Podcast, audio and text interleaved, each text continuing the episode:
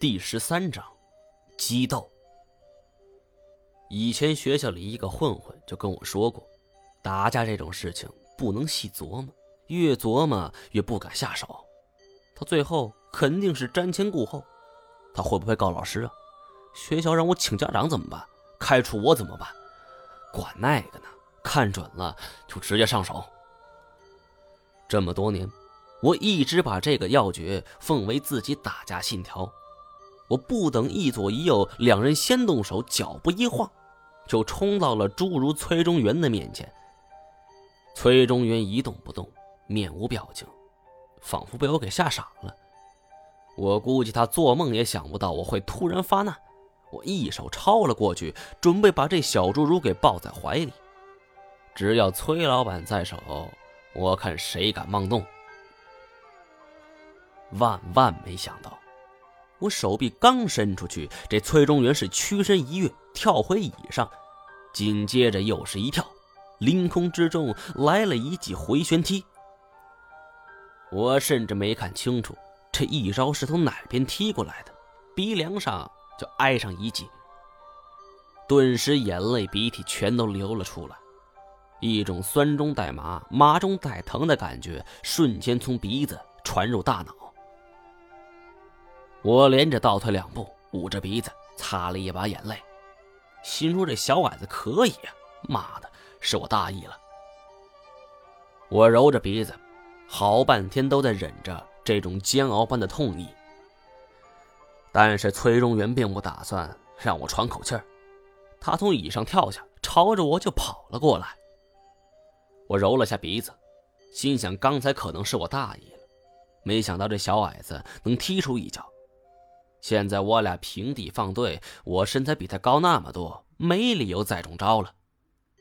念头刚完，我踢出一记扫堂腿。你身手再敏捷，我就不信你能离地。个子矮的人底盘低，我扫倒你的重心，看你能奈我何。崔中原却出乎了我的意料之外，他向前一纵身，身子离地拔高数尺。这一跳竟然比我还高出一个身位，迎面又是一脚朝我面门踢来。我这才知道，这个个头不前的小矮子弹跳力如此惊人，这么牛逼弹跳力，那就算普通人都很难做到。惊慌之下，我赶紧抬手格挡，没想到崔中原不慌不忙，好整以暇的在半空中凌空转身，又是一脚。我急忙使出铁板桥，可惜这功夫不到家。虽然我躲过了崔中原的凌空连环踢，但自己却仰面栽倒。我诧异地看着面前这个侏儒，几乎不敢相信自己的眼睛。看他的模样，哼，我知道他是个高手。再转头看着年轻人和屠夫小王，两人站在原地没有动弹。我恨不得抽自己两嘴巴！妈的，这真是失策了！感情真正的高手是崔中原，他俩只是站脚助威的。崔中原冷笑数声：“ 哈哈哈，张先生，现在肯不肯合作呀？看他的样子，我不答应的话，今天是出不了这个门了。崔总，以你的才识……”甭说找龙了，那就找凤凰的绰绰有余，何苦拉我入伙呢？说起这个来，我倒想起了耀龙，心想要不要把这小矮子引到那边去？不过又一想，算了，如此一来，神奇木的秘密也守不住了，干脆我得……我正想着，却被崔中原的声音打断：“凭我，当然可以做到。”不过干爷之前说过，这事儿十分危险，搞不好得死好几个弟兄。我这些人都是过命的兄弟，有你在，我们也多一层保障。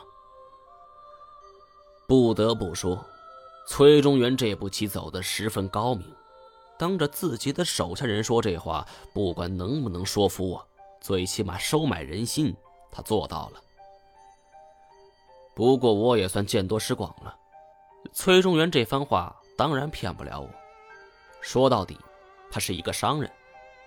商人最大的出发点就是有利可图，什么过命的兄弟都是骗人的鬼话。只要能找到龙，他才不管自己兄弟是死是活呢。我再转念一下，事情似乎有点蹊跷。如果是以前的我重义气，崔中原这番解释，再加上二表哥的面子，十有八九我会答应。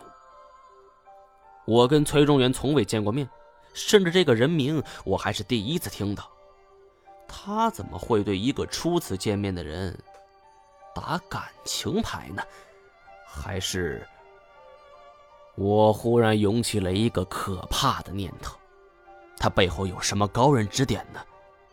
严显江、文天涯，还是叶欣欣？锁龙诀，本集完。感谢您的收听。